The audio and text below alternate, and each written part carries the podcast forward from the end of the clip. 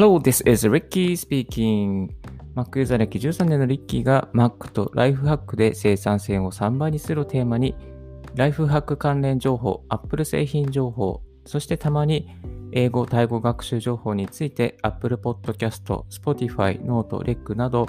12のプラットフォームに同時配信中、リッキーの7分ライフハックラジオ、今日も始めていきたいと思います。2020年8月29日朝の5時40分の東京から収録してお送りしております。えー、このリッキーの7分ライフワークラジオですけども、7分というのがもう壊れてきておりますので、そろそろ7分取り外して、リッキーのライフワークラジオというふうに、していきたいなと思っております。今日ですね、お送りするのは、あのー、ウェブ会議をオンタイムで始めるコツということで、お送りしていきたいなと思いますが、ちょっとこのラジオをですね、構成しているときに、えー、一つ紹介したいのが、ホリエモンチャンネルですね。ホリエモンチャンネル8月27日の投稿で、ズームは時代遅れ、非同期のコミュニケーションの進めと決算から見る GAFA の暗黙というニュースピックのコラボ企画の YouTube、ホリエモンが投稿、投稿されていまして、結構面白い内容でした。あの、 Zoom とかウェブ会議ってやっぱ時代遅れ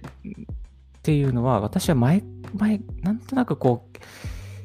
わか、まあ、感じていてですね、あの、全部テキストのコミュニケーションで大丈夫なんですけれども、テキストだと不安だっていう人たちがいて、まあ、その人たちのために今、Zoom とか、まあ、 Webex とか FaceTime 使って、いろいろとやり取りをしてるんですけれども、まあ、テキストのやり取りで十分、本当にそこで完結しちゃうんですけども、まあ、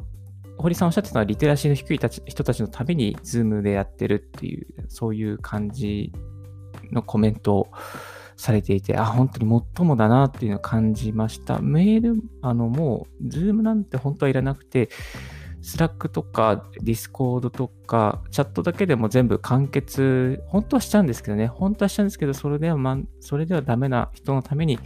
なんかやってるっていうのがちょっと嫌だなと思います。まあ、リッキーブログの方でも、えー、 Zoom はもう、えー、古いっていうタイトルでちょっとブログ記事を一つアップしたことがあるんですけども、まあまあ、まあまあ読まれてる記事なんですが、あの、もう、 Zoom じゃなくて Discord とかで全部やっちゃおうよっていう、そういう趣旨のブログになります。あの、リンク貼っておきますので、ぜひちょっと興味ある方ですね、あの、見ていただければなと思います。まあ、そんな中、あの、やっぱり Web 会議、やっぱどうしてもしなきゃいけないよねっていう、そういう主催者の人のために、あの、Web 会議をもう本当にオンタイムで終わらせていくという、そこに焦点を当ててですね、あの、今日は放送していきたいなと思います。まあ、ウェブ会議いろいろありますね。オンタイムでやるとか、あと議事、アジェンダをあのやしっかりやって長くしない工夫とか、また結果を出すウェブ会議とか、いろいろあると思う、アプローチあると思うんですけど、今日はまずはウェブ会議オンタイムで、まずはそこで終わらせるということを主眼にですね、えー、考えていきたいなと思います。はい。えー、と、初めの頃ですね、結構 Zoom とか WebX とか、あとは、まあ、LINE とかはなかったですけども、WebX 使ってる時代が長かったんですが、そこで入り方がわからないとか、音声がつながらないとか、いろいろ文句を言われながら Web 会議をさせてもらってました。で、この一つ、いくつか工夫があるんですけども、で7個の工夫がある中で、まず1つ目が、その1ですね。え事前の接続テスト機会を設けるということが大切です。まあ、これもね、ちょっと、正直めんどくさいんですけども、ただもう、あの、申し訳ないんですけど、IT リテラシーの低い方も多いので、やっぱりちゃんと、あの、合意形成するウェブ会議をするのであれば、事前のテストは必須かなと、えー、思います。その時にですね、注意しなければいけないポイントは、まずその参加者の人がパケシしないようにしてあげるっていう、まあ、注意、注意喚起ですね。まだ注意喚起するっていうことと、まあ、家に Wi-Fi がない人とかも、稀に、まあ、今は若い人全然大丈夫ですけど、稀にいるので、あの、ちょっと年代が高い人とか、また、まあ、がいるときはですね、少しケアしてあげる必要があるのかなと思います。あとですね、音声チェックが超重要ですね。音声入れなかったらもう何も意味がないので、音声だけは必ず入れるように、えー、聞こえますか、えー、何か喋ってみてくださいということをですね、えー、考えていくっていうのは絶対必要ですね。よくあの、パソコンのやっぱりこう、音声設定を触ったことがない人がほとんどなので、あの、パソコンの音声設定ですね、あの、そこをいじってやってくださいっていうことを、よくよくリマインドしていく必要があるかなと思います。まあ、Mac なんかでも、例えば HDMI 系で、えー、ディスプレイから出すとか、テレビから出すとか、いろいろとあの送出の仕方は違うので、それをちょっと教えてあげるっていう必要があります。あと、万が一つながらない時のためのコミュニケーション方法として、まあ、LINE とか電話とか FaceTime とかですかね。本当に最悪の場合、つながらない場合は、その音声を、えー、流して、えー、LINE で、まあ、LINE の iPhone で LINE でつないで、あの、パソコンの近くに音を、あの、スマートフォンを寄せて、そして、えー、双方向で通話する。そんなことが必要になってくる場合も稀にあるので、そこはあのちょっとこうケアしてあげた必要があるかなと思います。はい。まあ、最悪の場合ですね。こういうことはあまり少ないんですけれども、本当にたまにあるので、あの、え、っぱり連絡先はちょっと押さえておく必要があるかなと思います。はい。テストをするタイミング、2, 日2つ目ですね。テストをするタイミングは、やっぱり数日前ぐらいがいいかなと思います。3日前とか1週間前とか、そのぐらいでいいと思います。はい。3つ目、Web 会議開始の30分前に URL とパスワードを送る。あ、これは結構大事ですね。えっ、ー、と、ほとんどの人が、90%ぐらいの人が、Zoom の URL、WebX の URL とパス、ログインのパスワードを送っても、あの、どっかに情報をストックしてないです。え、大体、あの、してないので、あの、ウェブ会議始まる前に、何でしたっけ？みたいな感じですね、メールが来るんですね。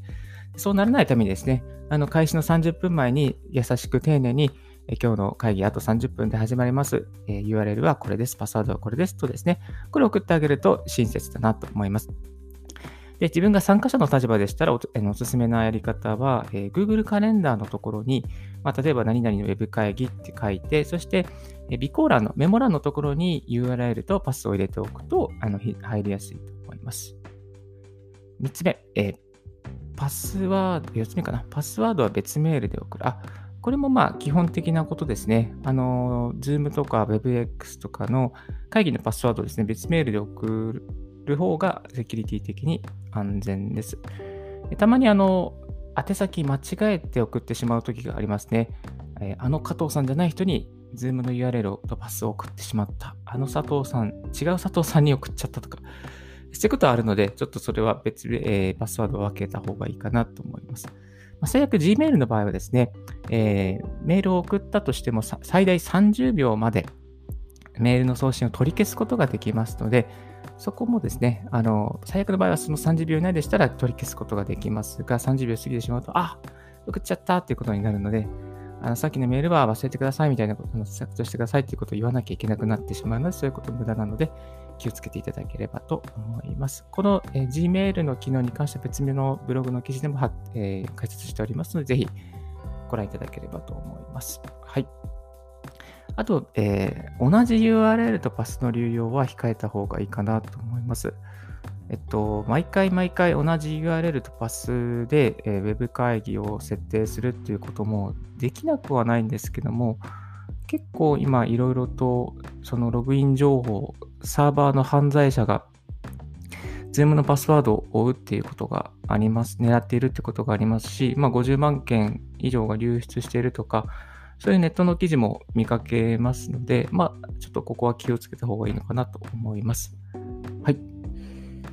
えっと、先ほど30分前に URL とパスワードを送るっていうふうにありましたけれども、Gmail ですと予約送信というのがあります。この予約送信の機能を使って、えー、ウェブ会議開始の30分前に送るっていうこともですね、あの、できるの、できるということをちょっと、あの、補足してお伝えさせていただきたいと思います。あとですね、やっぱりこう、ログインできない場合、えー、先ほど最悪、えー、LINE とかで対応するっていうことがありましたが、まあ、チャットとかでですね、え対応してあげることが大事かなと思います。特に、あの、画像語でやり取りできるチャットですね。えっと、ハンガウトだと、チャット、あ、ハンガウトも画像できるか。大丈夫ですね。あとは、まいろいろと、あの、ここの設定がこうするといいんじゃないですかと、画像でやり取りできるようにしておくと、まあ、こう入れない方ににこうビジュアルでこう入り方をお伝えすることができるので、それで、えー、いいんじゃないかなと思います。で本当に親切の場合はですね、あの、 Zoom の入り方をこうマニュアル化して作っておいて、でそれをこう配布してあげるとか、あとそういう Zoom の入り方の参考になるような Web の記事をリンクで送ってあげるとか、そういうこともですね、時には必要なんじゃないかなと思います。はい。まあ、ちょっとすごくあの、会議主催者の方には面倒なんですけども、これらのことを、まあ、フォローしてあげれば、ほぼ、ほとんどが、もうオンタイムで Web 会議をすることが可能です。まあ、最悪なのはですね、ああ、あの人まだ入ってこない、ああ、みたいな感じで、入れないみたいで、10分、20分時間が経過してしまうのは、非常に時間のロス、生産性のロスになっていきますので、えー、そこはやっぱり人の時間を奪うのは絶対にしちゃいけないことだなと思っております。特に、そうですね、特にやっぱりこう、本当に初めて Zoom 会議やりますとか、初めて新しいデバイスでやりますという場合は、まあそういうテストは必要かなと思います。もう Zoom ほとんどの人が慣れていますので、大丈夫だと思うんですけども、まあ私が WebX で会議をやるときは結構、あの入れないっていうクレームがあって、まあいろいろと大変でした。特に音の問題ですね。音が切れちゃうとか、聞こえないとか、そういうのがありました。はい。ですので、ちょっとそこはですね、気をつけて、えー、取り組んでいくと、オンタイムで必ず始められますし、皆さんの時間の浪費もなくて、えー、ズームで始まって、サクッと、サクッと1時間で終わるとか、えー、いうふうにできていきますので、ぜひやってみていただければなと思います。はい。今後ですね、このリッキーラジオの方では、あの、ウェブ会議をどうやって効率よく進めていけばいいか、どうやって時間通りに長くしないで終わらせていくべきかということもですね、また別の機会に放送していきたいと思いますので、よろしくお願いいたします。はい。ちょっとここで一息ブレイクを入れさせていただきたいと思います。If you haven't heard about Anchor, it's easiest way to make a podcast. Let me explain. It's free. There's a creation tool that allows you to record and edit your podcast right from your phone or computer. Anchor will distribute your podcast for you, so it can be heard on Spotify, Apple Podcasts, Google Podcasts, and more. You can make money from your podcast with no minimum listenership. It's everything you need to make a podcast. It's one place download Anchor app or go to Anchor FM to get it started.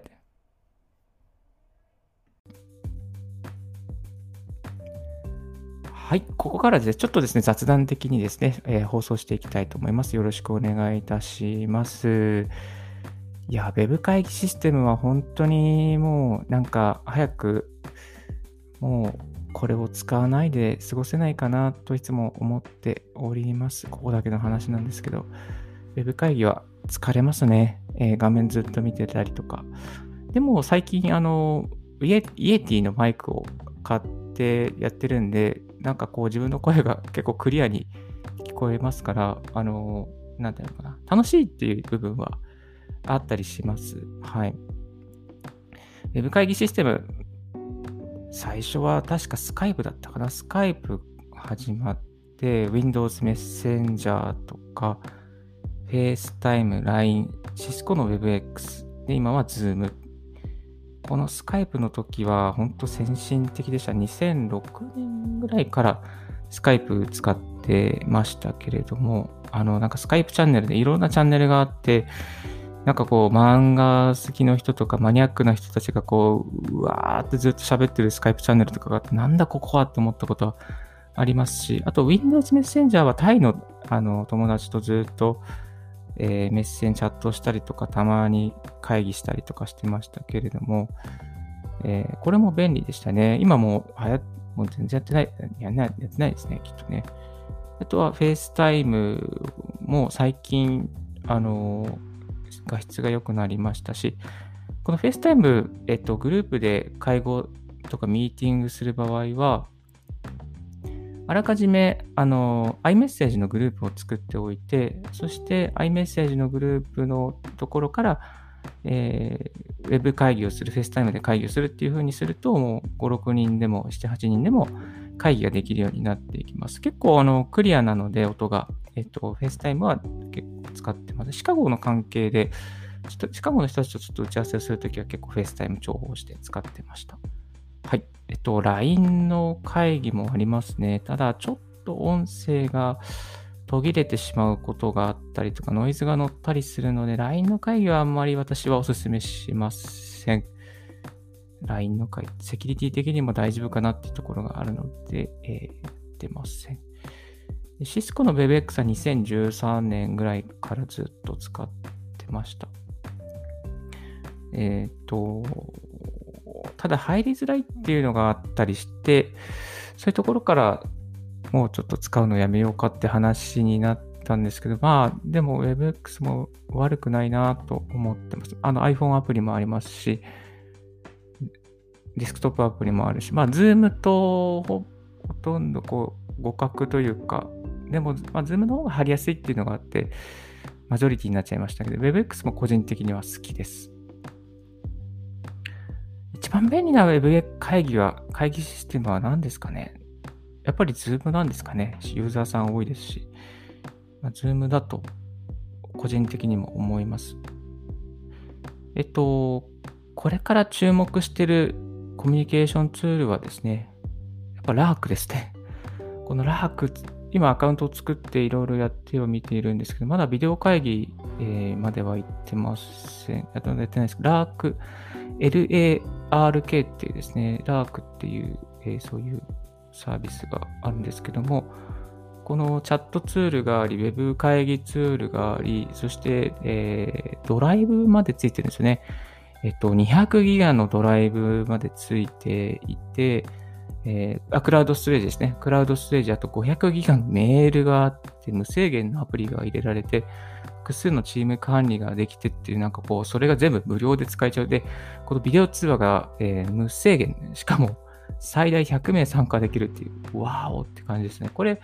iPhone アプリもあったりして、これから流行るんじゃないかなと思っています。はい。このドライブ機能がついてるっていうのが、まあ、チーム管理の中で一番便利だなと思います。ちょっとした写真とか動画とか、資料とか、えっ、ー、と、これを割り振りできますし、あとはカレンダーの同期していろいろこう、ミーティングの調整とかもですね、かなりできるみたいなので、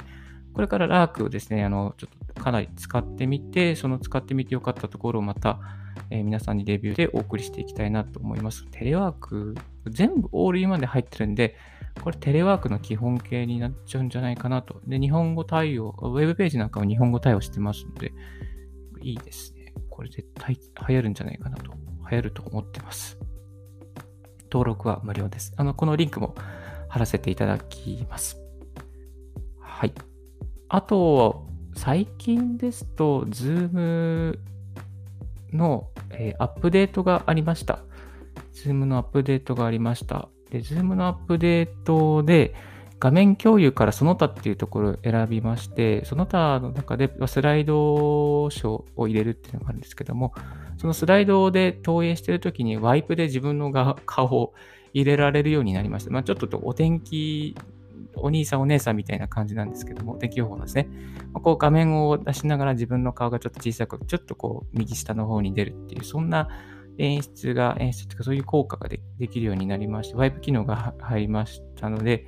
まあ、結構こうこういうのを使って、なんかこうリアルに顔、表情を使いながら、えー、プレゼンテーションするっていうことが Web で、Zoom でできるようになりましたので、わざわざあの OBS を立ち上げる必要も今はないのかなというふうに思っています。Zoom のアップデートちょこちょこやってるので、あの、これ Zoom ユーザーの方はぜひチェックしてした方がいいかなと思います。zoom.us を立ち上げて、そして zoom.us のこの、なんだっけな。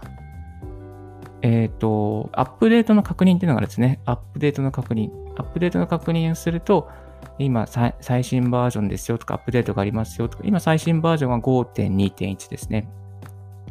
で最新バージョンにすると、こう、ワイプ機能が使えるスライドショーが表示されるようになっていきます。これもなかなかいいんですよね。だからぜひ、この前ちょっと会議で使ってみたんですけども、なんか結構驚かれちゃって、あ、そっかそっか、みんな意外と知らないんだなっていう、こういうのを皆さんもっと使ったらいいのになと思いますので、ちょっとこのプロポッドキャストでもあの紹介させていただきました。ブログの方にも一回書いたことがあるので、ぜひ、リッキーブログご覧いただければなと思います。はい。じゃあこんな感じでちょっと今日は長めに初めてやってみました。はい。えっと、おさらいさせていただくと、Web 会議をオンタイムで始めるコツということで、えー、パケシしないようにケアをしてあげるとか、あとテストを事前に接続テストをするとか、あと Web 会議開始前に30分前に URL とパスワードを送ると。